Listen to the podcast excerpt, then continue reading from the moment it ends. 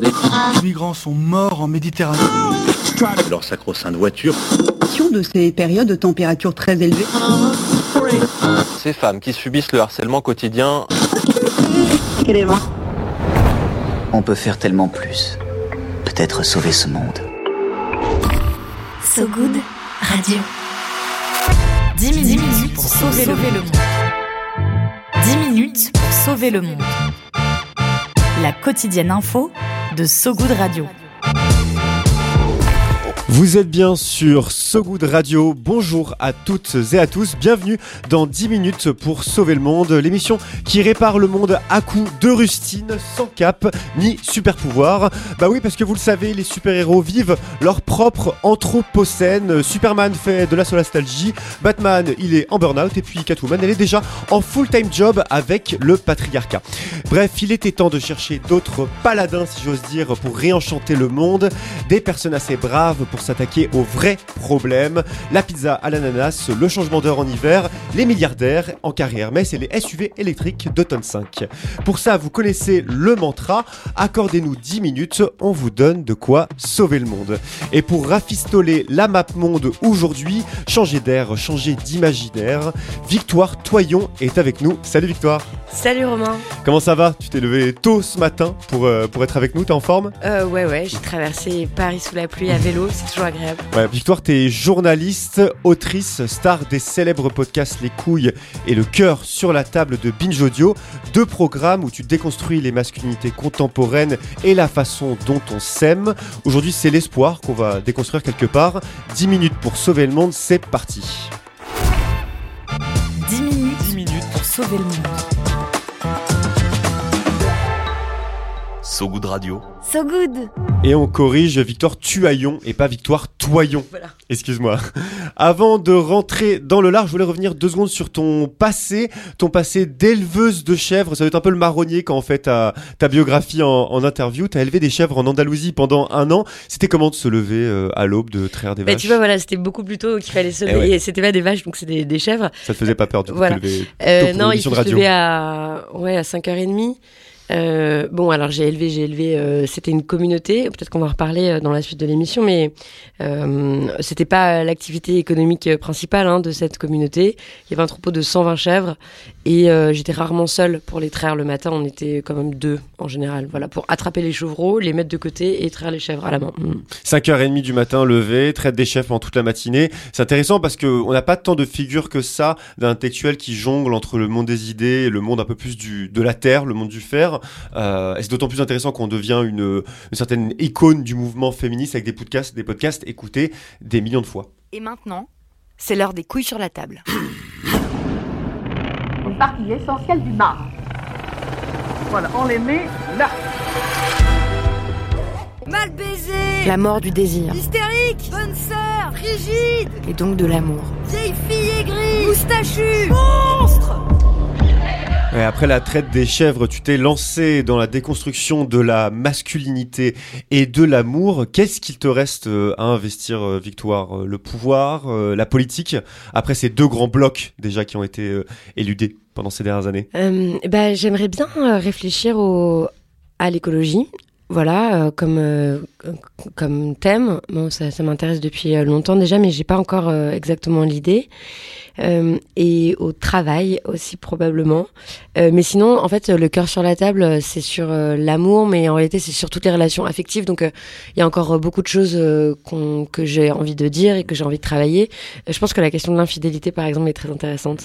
Ouais, l'amour de toute façon, c'est une définition extrêmement large. Les Grecs avaient 4, 5, 6 termes pour définir toutes les, le pan des relations qu'on pouvait euh, qu'on pouvait avoir. Moi, j'imaginais que voilà, euh, peut-être une émission sur le pouvoir qui s'appellerait le costard sur la table serait, Ah, on, a, serait on a fait tout, euh, t'inquiète, à Vous avez Binge, déjà il y a une vraiment tout le, toute la liste de tout ce qu'on peut poser sur la table. C'est vraiment pratique avec ce terme, c'est que beaucoup de choses peuvent être posées sur la table. faut- Mais qu'est-ce que, qu'est-ce que tu penses qu'on devrait faire sur une commission sur le pouvoir? Non mais c'est juste que je, je t'entendais à la fin euh, dans une interview tu parlais voilà de la façon dont tu as pu ausculter les masculinités et les façons dont on s'aime et il me semblait que tu mentionnais le fait que c'était l'un des plafonds qui est extrêmement limitant sur, euh, sur, les questions, sur ces questions-là, c'est que l'inertie de la politique fait qu'on peut peut-être pas aller au-delà. Tu vois, euh, sur les questions d'amour, sur les questions de masculinité, si on n'a pas des politiques publiques extrêmement ambitieuses Oui, pour réussir sûr, à pour réussir à avancer, on s'en sortira pas. Et c'est pour ça que je me disais que peut-être une question de, voilà, de politique Ah oui, de pouvoir les- pourrait être euh, Oui, euh, au intéressante, sens de, euh, euh, sur quelle les politique à mener, quoi. euh, ouais, et Ok. de masculinité. Mhm. Oui, bah, il est tôt le matin, donc je m'embrouille un petit peu dans non, mes non, ça va. dans mes cerveaux.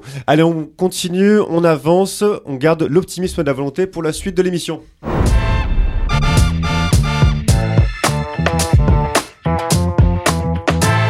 Dit souvent que sauver une vie, c'est sauver l'humanité. Ça veut dire que accueillir un réfugié, quelque part, c'est accueillir euh, l'humanité. Et c'est de ça dont tu voulais nous parler pour commencer, euh, Victoire euh, Bonnette, ce goût de radio à la main. Celles et ceux qui accueillent chez eux des réfugiés. Euh, oui, non, non, tu dis que j'ai une bonne. Oui, je suis toujours en train de tripoter euh, quelque chose. Alors, C'est bien, euh, ces bonnettes sont assez molles, c'est un peu c'est anti-stress. C'est Génial. pas mal. Ouais. Euh, c'est pas du tout hygiénique par contre ce que je suis en train de faire. C'est- Je vais te reposer le. T'as un petit peu de solution hydro hydroalcoolique Voilà, si tu veux. ouais, je vais faire ça. Ouais. Euh, alors euh, oui, parce que donc euh, l'invitation était deux trois choses qui me redonnent foi en l'humanité. Alors euh, je réfléchissais à, euh, eh bien voilà, de, de quelles initiatives, euh, euh, quelles initiatives me font dire, bah, euh, il y a des gens bons sur cette euh, planète et tout. Bon, ah, donc je pensais voilà à cette première chose qui était, et ça m'impressionne toujours, les gens qui décident euh, d'accueillir euh, des familles qui viennent de pays en guerre, des familles de réfugiés chez elles et eux. Euh, je, je pensais ça parce que quand j'étais euh, euh, quand j'étais petite, euh, la, la jeune femme qui me gardait, eh ben, elle avait été recueillie comme ça.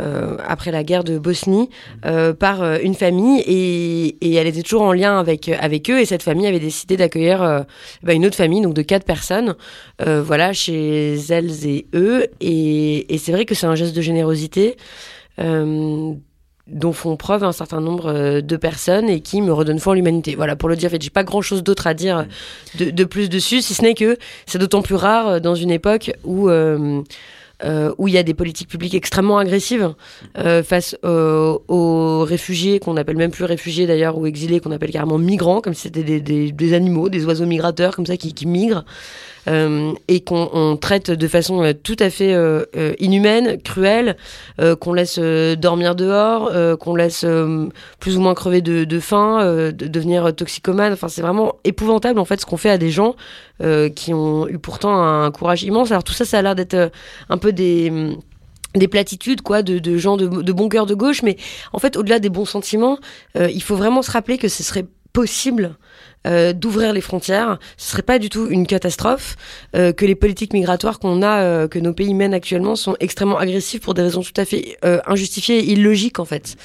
Euh, Voilà, et qu'en fait ce serait pas du tout un, un désastre ni économique, euh, ni humain, ni sociétal, si on laissait venir les gens euh, sans mettre des barbelés partout et, et sans les laisser se noyer euh, dans l'océan ou dans la Méditerranée. Ouais, Il y a des politiques publiques qui sont possibles, il y a une volonté politique pour accueillir euh, les réfugiés en France. La Bah, justement pour ne pas les accueillir. Oui, Ouais, alors ouais. la loi immigration va dans, dans le sens dans le sens inverse. Voilà, qui va être D'autres euh, lois, discuté dans quelques qui en temps au navette Parlement. parlementaire en, en ce moment. Il y a des assos qui se chargent de faire le lien entre hébergeurs et hébergés pour que la cohabitation solidaire, comme on l'appelle, puisse se faire et qu'à l'échelle individuelle, on puisse avancer sur ces questions à défaut de le faire à, à l'échelle collective. Et c'est pas mal parce que ça permet de rassurer notamment l'hébergeur s'il a des préjugés ou des craintes sur la façon dont des réfugiés peuvent habiter euh, chez eux. C'est souvent une marge de temps assez courte. Euh, c'est pré- c'est prévu à l'avance dans un contrat. Et moi, je me souviens, en 2021, j'avais entendu parler de Marie-France. Euh, C'était une femme veuve euh, à la retraite. Elle avait 73 ans. Elle avait rencontré deux migrants, en l'occurrence, et elle les avait adoptés à 73 ans, devenant, devenant maman, alors qu'elle-même avait une maladie chronique qui fait qu'elle pouvait pas avoir d'enfants. Elle a formé une famille avec eux. Est-ce que c'est ça aussi, accueillir l'autre euh, Wow. quelque part, faire de l'amour une arme aussi de révolution? T'en parles dans ton podcast, et là, c'est une autre manière quelque part de d'en oui. donner un d'en donner euh, visage. Oui, bien sûr. Non, non, c'est une belle histoire que je connaissais pas. Euh, je pense à une autre association qui s'appelle Utopia 56, où là, c'est, on vous propose carrément juste de, enfin, tout simplement d'accueillir une, une personne, une famille, une nuit. Voilà. Et, et c'est possible. Donc, euh, euh, voilà, le, le, le soir, on dispatche les familles Et, euh, et vraiment, ça permet, surtout dans, dans ces périodes-là où il fait très très froid, il y a des enfants et tout ça, euh, de mettre au moins à l'abri euh, une nuit, euh, une famille avec euh, des enfants, euh, là où en fait on n'a plus du tout les structures, euh, enfin l'État euh, et les villes n'ont pas du tout les structures nécessaires pour accueillir ces personnes. Donc, Ouais. euh, Alors, on mettra en, en lien différentes associations que, auxquelles on peut donner et euh, dont on peut héberger certains réfugiés. Allez, on passe à la deuxième chose qui te permet, Victoire, de rester debout.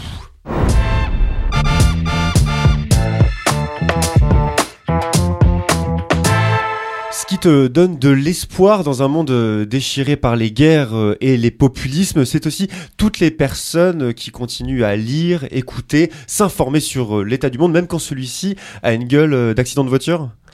Euh, oui, oui, j'avais listé ça parce que bah, c'est une question qu'on pose souvent hein, quand on est euh, quand on est journaliste ou qu'on euh, qu'on veut discuter un peu de l'état du monde. En fait, il y a de plus en plus de gens qui veulent pas du tout en entendre parler et je comprends pas qu'ils disent ah bah moi pour ma santé mentale j'ai arrêté d'écouter les nouvelles À distance. Ah, et je je comprends hein, euh, ce besoin-là et à la fois euh, ça me paraît euh, super important de, de, continuer à être un tout petit peu au courant quand même de ce qui se passe et à, et à, et à se sentir faire partie du monde. Et, et j'arrive même pas très bien à l'expliquer. Donc je dis que ça me redonne foi en l'humanité, mais je, je sais même pas très bien où je veux aller avec cette idée-là, à part que ça me paraît important de, alors pe- peut-être pas de connaître chaque détail et tout, mais au moins de s'intéresser à un problème, euh, d'essayer de, de, de faire quelque chose à son échelle, euh, de de pas se couper complètement et de pas vivre euh, totalement dans une bulle de d'ignorance et de confort quoi. Ouais, ouais. Après, il y a toujours peut-être un peu aussi cette dissonance, étant donné qu'en tant que journaliste, on est forcément très renseigné sur l'actualité, ce qui n'est Mm. pas le cas des autres euh, métiers, ce qui peut parfois créer un écart, j'imagine, avec euh, nos amis. Oui, mais ça repose la question de pourquoi en fait, euh, pourquoi on le fait, à quoi ça C'est vrai que souvent, enfin c'est une discussion, euh, voilà, que, que j'ai souvent avec des gens qui eux s'int- veulent pas du tout entendre parler de de ce qui se passe dans le monde, trouvent pas que ce soit important, euh, voient pas à quoi ça sert. Et c'est vrai que j'ai du mal euh, souvent à argumenter Mm, ouais. sur ça. Ça peut être pour certains euh, une forme d'égoïsme, et pour d'autres une forme de protection naturelle face à, aux horreurs euh, du monde. Ouais. J'imagine. Toi-même, est-ce que tu as eu du mal à, à t'informer, à t'informer sur vis-à-vis des derniers événements? Je pense notamment à Israël-Gaza, ou mais en général peut-être sur le réchauffement climatique, sur l'effondrement de la biodiversité. Est-ce que c'est des choses qui Non, mais te pense- blessent? Ben oui, mais je pense que c'est des choses. euh, à- c'est, c'est, c'est chacun a ses techniques face à l'angoisse. Moi, je préfère en savoir le plus possible, quoi. Pour toi, c'est un peu un devoir moral de s'informer. Ouais, je crois que c'est. Oui, puis par. euh, puis par curi- Je sais pas, par curiosité. En fait, euh, ce serait vraiment trop angoissant de faire comme si. euh, comme si, je sais pas, on était. Voilà, rien ne se passait. Enfin, ce serait me maintenir dans un état d'ignorance qui, me- qui me serait, qui serait justement, justement très, très. Très angoissant. Mais bon, euh, parce que ça me fait penser à un, un tout autre sujet, mais quand je vivais en communauté, là, quand je, quand je, je m'occupais des, des chèvres, donc euh, on était une quarantaine à vivre dans cette communauté. Et alors, euh, bah, typiquement, il n'y avait pas de news, de radio. on était vraiment très isolés dans la montagne en Andalousie. Mais il y avait quand même Internet. Donc, moi, j'avais à cœur de, de- Toutes les semaines, je faisais la revue de presse de ce qui se passait dans le monde quand même. Mais il y avait un peu que moi qui s'intéressait, je crois. Et pareil, je le faisais parce que, je sais pas, ça me semblait important. Mais euh, je l'ai pas noté dans la liste, mais dans les deux, trois choses qui me redonnent euh, foi en l'humanité ou que je trouve vraiment prometteuses, il y a justement euh, toutes les personnes qui vivent euh, dans des communautés alternatives, autogérées et tout. En fait, il y en a énormément en réalité. On peut les retrouver sur un site qui s'appelle le GEN, le Global Eco Village Network. Donc, c'est les, les gens qui vivent dans des éco-villages, quoi, et qui sont véritablement en train d'inventer des nouvelles façons de vivre de façon démocratique, de façon plus ou moins autosuffisante, d'inventer des nouvelles techniques. Euh, agricoles, euh, enfin d'innover en fait dans toutes sortes de domaines, euh, sur la façon dont on élève les enfants, sur euh, euh, la, la façon dont on construit les habitations et, et tout ça. Et bon, en fait, ils ont un siège consultatif à l'ONU. Euh, c'est- en France, on entend très très peu parler parce qu'on a peur des sectes, à juste titre. Hein. Il y a Mais- les diluves qui est euh, aux aguets. euh, Ouais, ouais, et c'est une organisation qui n'existe pas ailleurs, mais du coup, bon, ça a eu aussi eu comme effet que c'est très difficile de, de s'établir, de fonder des communautés, même s'il y a quelques éco-villages. Et, euh, et ça me paraît être vraiment des pistes euh, très très prometteuses pour, euh, bah, pour inventer des nouvelles façons de, de faire société. Ouais, Voilà. moi, j'avais été hyper impressionné par notamment la sociocratie et la façon dont différents cercles de parole se développent sur tout un tas de sujets dans une communauté autogérée, sur euh, l'alimentation, euh, sur les énergies renouvelables, sur juste le, le simple fait de prendre des décisions collectivement, et c'est une façon assez remarquable et qu'on peut retrouver parfois en manif, mais ma- de façon beaucoup plus poussée quand on fait des sittings par exemple, euh, voilà, de faire société ensemble, de faire corps, et c'est vrai que c'est assez, c'est une manière de créer des nouveaux mondes qui est, qui est, qui est inspirante, ouais. On passe à la troisième et dernière chose, Victoire, qui te donne du courage pour lutter avant que ton téléphone portable tombe par terre.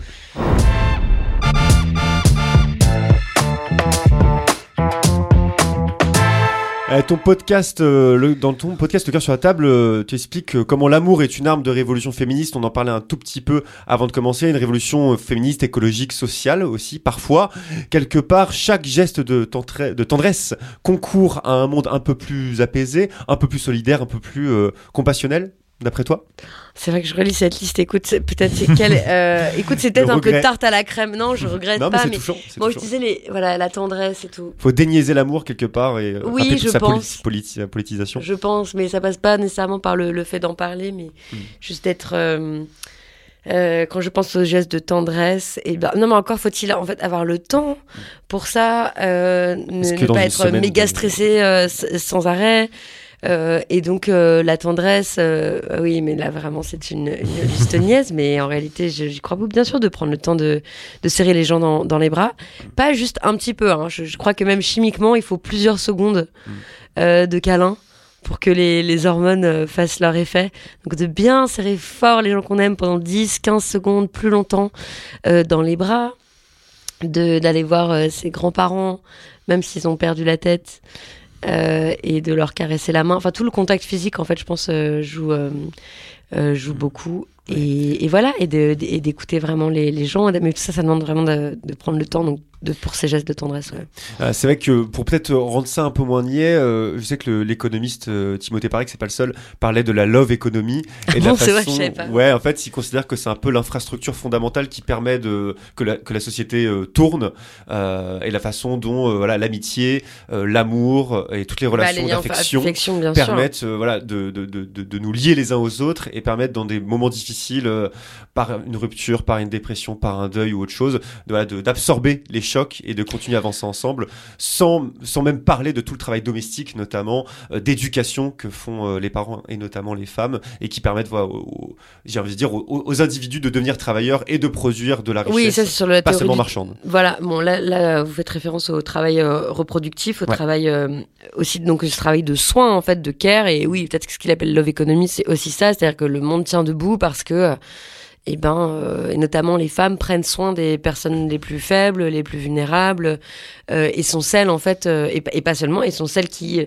euh, mettent du lubrifiant dans les rouages sociaux, euh, prennent des nouvelles, ont des petits gestes, euh, réconfortent, approuvent, font des compliments, enfin bon tout ce travail en fait émotionnel et qui, qui fait que l'ambiance est un peu plus euh, détendue et que les gens tiennent bon. Ouais. Ouais. Puis c'est que les, mau- les mauvaises langues diraient que voilà cette approche, ça peut être une approche un petit peu naïve, qu'améliorer les choses se joue à un niveau plus structurel, plus politique. Bah oui, c'est vrai aussi. Et- et non, non, je suis d'accord pas avec ça. exclusif. sûr. Mais à, ça- à ça, tu réponds, euh, en tout cas indirectement, un truc intéressant euh, que moi j'avais pas vu sous cet angle-là, en mentionnant les gilets jaunes dans une interview que j'avais écoutée il y a quelques jours. Tu disais que les gilets jaunes c'était une volonté de reconnaissance, une volonté d'amour quelque part, euh, qui est en partie à l'origine du mouvement. Je sais pas si tu te souviens Ah des, des mots que tu Ah as bon, à ce sujet-là. Je crois que c'était une interview avec Télérama il y a deux ans. Ah bon Ouais, j'ai Ah, je suis tombé sur YouTube sur ce truc-là. Et je trouve ça intéressant de se dire que quelque part, même dans des mouvements sociaux dans lesquels tu dis que l'amour n'est pas forcément présent, en fait, il y a des affects en jeu extrêmement forts. Énorme, Et bien c'est au ciment des luttes, bien plus que ce qu'on pourrait croire. Ben oui, oui, euh, bien sûr. euh, mais d'ailleurs, euh, enfin, qui n'est jamais allé en manif pour retrouver un crush? Je veux dire, c'est euh, non, mais je dis pas que c'est. Mais enfin, en tout cas, donc ça c'est pour euh, l'anecdote. Mais je veux dire, euh, on peut. Euh, bien sûr, c'est des, des énormes élans euh, d'affect même qui nous dépassent. On est, on est trans transporté, transpercé par ça dans dans les dans les dans les manifestations, dans les mouvements sociaux. En fait, on, on fait des choses et c'est quelque chose qui est plus grand que nous. On ne sait pas exactement euh, ce qui est en train de se passer, mais mais euh, et ça va avec beaucoup de joie en fait et beaucoup de euh, d'affection, de solidarité les uns les unes avec les autres. Il y a il y a un beau film là-dessus qui s'appelle Boom Boom, qui est un documentaire de Laurie Lassalle. Euh, où elle montre ça. Bon, en plus, elle, elle entremêle ce mouvement des Gilets jaunes avec une passion qu'elle a pour euh, un des manifestants et, comment les deux s'en mêlent. Mais c'est sûr que tous les mouvements révolutionnaires, euh, euh, c'est emmêlé avec euh, des, des grandes histoires euh, d'amitié, d'affection et, et quelque chose de très euh, de très collectif. Je- Il y a énormément de mariages, d'histoires d'amour qui sont nés euh, pendant les Gilets jaunes, aussi de grandes vrai. histoires de d'amitié, quoi. Ouais, ouais, c'est vrai. Et même pendant le confinement, par exemple, la façon dont euh, voilà nos corps étaient euh, enfermés dans des petits appartements pour ceux qui sont en, tout en tout cas en espace urbain, la manifestation et le mouvement social étaient une façon de sortir. Et c'était un peu un exutoire face à voilà à ces restrictions spatiales. Et c'était quelque chose d'assez d'a- d'assez fort aussi. On passe euh, à la suite avec un petit jeu, un peu type question pour un champion, mais façon utopique, tu vas voir.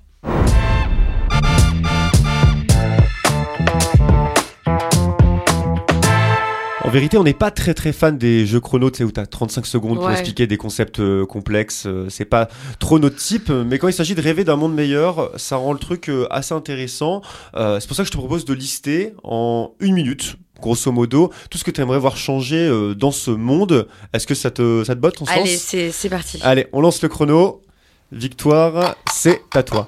Alors, ce que j'aimerais changer dans le monde, euh, mais déjà, il faut arrêter la pêche et l'élevage industriel. Je fais un programme politique en fait. La déforestation des forêts primaires.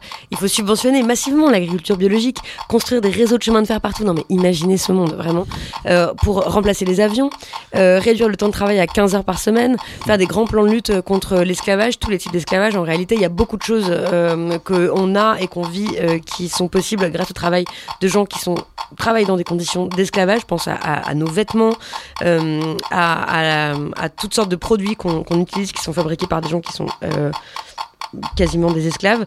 Euh, il faut euh, partout euh, développer l'éducation à la vie affective, relationnelle et sexuelle dans toutes les écoles, rendre un service écologique obligatoire pour toutes et tous, construire des logements collectifs communautaires, multiplier les tribunaux spécialisés pour juger les actes de violence sexuelle puisque notre système judiciaire ne fonctionne pas pour le moment, rétablir le droit du sol pour les enfants nés en France, construire des monuments de commémoration pour les chasses aux sorcières et ouvrir les frontières. Pas mal, pas mal le dernier. Des monuments de commémoration pour les, pour les sorcières. Euh, J'imagine déjà euh, le maréchal Foch, euh, place Trocadéro, Oui. en train de se faire déboulonner pour que Françoise de Beaune prenne la place. Exactement. Françoise de Bonne, ou, ouais, ou de faire des, des grands. il Y a, alors il y a des mémorials, hein, il y en a un en, en Norvège. à Stollenset, je crois que ça s'appelle, euh, où il y a un mémorial entier qui a été construit euh, pour, euh, bah, pour se rappeler des, des énormes chasses aux sorcières qui ont quand même décimé euh, euh, des, des dizaines de milliers de femmes à travers toute l'Europe. euh, voilà, et donc ce serait une, une, une bonne idée de s'en souvenir. Ouais, ouais, réalité historique euh, qu'il s'agit d'inscrire dans, dans les mémoires. En tout cas, je vois que si euh, on a une euh, victoire Lyon en 2027, le programme politique, il y a déjà un, un, un champ, un premier brouillon qui a, été, qui a été établi. On passe euh, à ta recommandation, recommandation culturelle, Victoire, ce que tu conseilles à nos auditoristes pour s'endormir moins bête ce soir. Viens voir un peu par ici. Le peigne J'ai une bonne nouvelle pour toi. dans le maillot. Le peigne dans le maillot. Et ouais, notre reco culturel, on l'appelle le peigne dans le maillot. Tu connaissais l'expression? Non. En fait, c'est l'idée de, du moment où tu te baignes et lorsque tu sors de la piscine ou de la mer, t'as ton peigne dans le maillot pour te recoiffer en toutes circonstances, Ah. pour garder la classe en fait en Ah, toutes circonstances. C'est un peu à l'image, euh, métaphore un peu douteuse, mais qui nous fait marrer, euh, de la recommandation culturelle pour s'endormir un peu moins bête et pour crâner en soirée. Ah, c'était une recommandation pour crâner. Ah oui, Voilà. donc peut-être du coup ça va pas trop marcher là. Mais si, ça va, ça va marcher parce que ça a l'air d'être quand même un, un, un beau, un beau podcast que Ah tu bah nous c'est magnifique, proposes. mais je sais pas si on peut crâner avec. non, non. En tout cas, on pourra s'endormir moins bête, ça c'est sûr. Euh, donc ce podcast, c'est Mon Odyssée, un podcast des nouvelles écoutes animé par Lorraine Oliel. On écoute la bande-annonce. Je suis Lorraine Oliel, derrière le podcast Mon Odyssée, votre prochaine série originale. En 2009, moi j'étais juste Déborah, Déborah Chaya. Mes parents, ils étaient divorcés et je vivais avec mon petit frère et notre père super strict. Tous les matins, je me rendais avec une copine à l'école juive, très stricte aussi. Ma vie, elle était réglée comme du papier à musique. J'allais bientôt avoir 16 ans et je ne me doutais pas qu'un jour tout allait basculer. Qu'est-ce qui t'attend plus euh, dans ce podcast, Victoire? En fait, cette, euh, donc je connais pas euh, cette, euh, cette autrice. euh, ni- voilà, ma- la- elle a une plume, elle a une façon de raconter que je trouve euh, bouleversante et euh, très intelligente, très sensible. Et euh, je, je défie quiconque d'écouter ce premier épisode sans pleurer, quoi. Vraiment, c'est c'est euh, une œuvre euh, bouleversante et, et- et magnifique. C'est son histoire personnelle hein, qu'elle raconte, mais euh, sa voix, sa plume, la façon dont dont elle le raconte, c'est vraiment écrit pour le son aussi. Et euh, voilà, donc je, je pense que c'est un, c'est une œuvre splendide. Mm. Ouais, c'est l'autobiographie de, de, de, de cette euh, jeune femme, euh, Lorraine, et euh, voilà de son, de son vécu. Alors moi, j'ai écouté seulement la bande-annonce et le début de, de l'épisode. Ah, Est-ce que d'accord, tu mais peux peut-être en deux mots nous raconter l'histoire pour ceux qui, celles et ceux qui voudraient l'écouter Mais c'est ce qu'elle dit dans la bande-annonce, hein, c'est-à-dire qu'en fait, elle, elle vit une vie comme ça, assez rigide, où, où tout est, voilà, où elle est un peu une, petite fille euh, parfaite, enfin une, je- une jeune, puis, puis une jeune femme, puis, enfin puis une adolescente, une jeune fille parfaite, et puis euh, elle va décider de faire quelque chose qui est interdit. En l'occurrence, c'est d'aller chanter. euh, au micro parce qu'en en fait elle a elle a pas le droit de chanter devant les hommes voilà, et donc elle va faire ça. Et à partir de là, il y a un certain nombre d'événements qui vont, qui vont s'enclencher et qui va faire que bah, elle va plus s'appeler Déborah.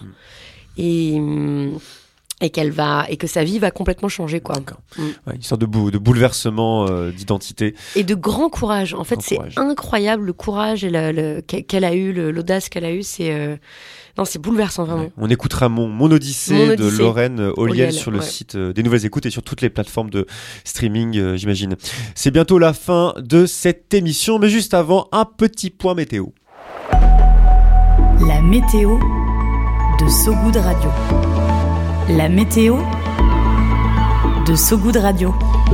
La météo pour finir, oui, euh, comme tout journal, mais pas celle de la planète, celle des émotions. Comment tu te sens Ah. en ce moment, Victoire, après un lever aux aurores qui ne te fait pas peur, étant donné que tu te levais à 5h du matin en Andalousie? Euh, non, mais je me sens bien. Je suis contente. Je suis en bonne santé. euh, ça va. Je voilà. Je vais passer. Une... Je vais aller au travail. J'aime bien mes collègues. euh, ça va bien. Chouette. C'est la fin de cette édition. Merci Victoire d'être euh, venue nous voir très tôt le matin pour parler euh, amour révolutionnaire, déboulonnage de statut, semaine de 15 heures, tout ça. Pour rappel, tu poursuis en ce moment même, euh, en ce moment même la troisième saison des couilles sur la table, si je ne m'abuse. Non, on en est à 6 Six saisons. Ouais, ouais. Et ben je suis vraiment aux fraises. Donc la sixième saison des couilles sur la table, j'y ai pas fait. T'es vraiment aux fraises. Romain, franchement. Franchement, c'est chaud, hein, c'est chaud. Et donc il y a aussi ce cycle Nous faire justice que, que tu fais qui est relié aux couilles sur la table? Oui, oui, c'est Ouais. diffusé dans les coups sur la table. Et où tu parles notamment du manquement du système policier euh, et judiciaire au sujet des violences euh, faites aux femmes. Euh, à, à tout le monde en réalité. tout le mais euh, ouais, ouais. Bah, jetez-y une oreille, les deux mêmes, ça a l'air passionnant. Merci à vous toutes et tous qui nous écoutez en podcast sur notre site segoodradio.fr si vous êtes des premiers de la classe ou sur les plateformes d'écoute si vous êtes des cancres comme moi. On se quitte sur une chanson que tu as choisie, Victoire, I'm Thinking of You des Sister Sledge. Euh, pourquoi cette musique en deux mots? Euh, parce que j'adore le, le- la disco. Voilà, c'est vraiment une musique qui me met de bonne humeur. C'est, c'est, c'est, c'est beau, ça donne envie de danser et j'écoute ça euh, quasiment toute la journée. C'est sûrement sur la disco euh, qu'on sauvera le monde si jamais on arrive à le faire. Allez, on écoute cette musique, Sister Sledge, I'm Thinking of You. À très vite sur ce coup de radio de tout le monde. Salut Victoire. Salut Romain. Yeah, yeah.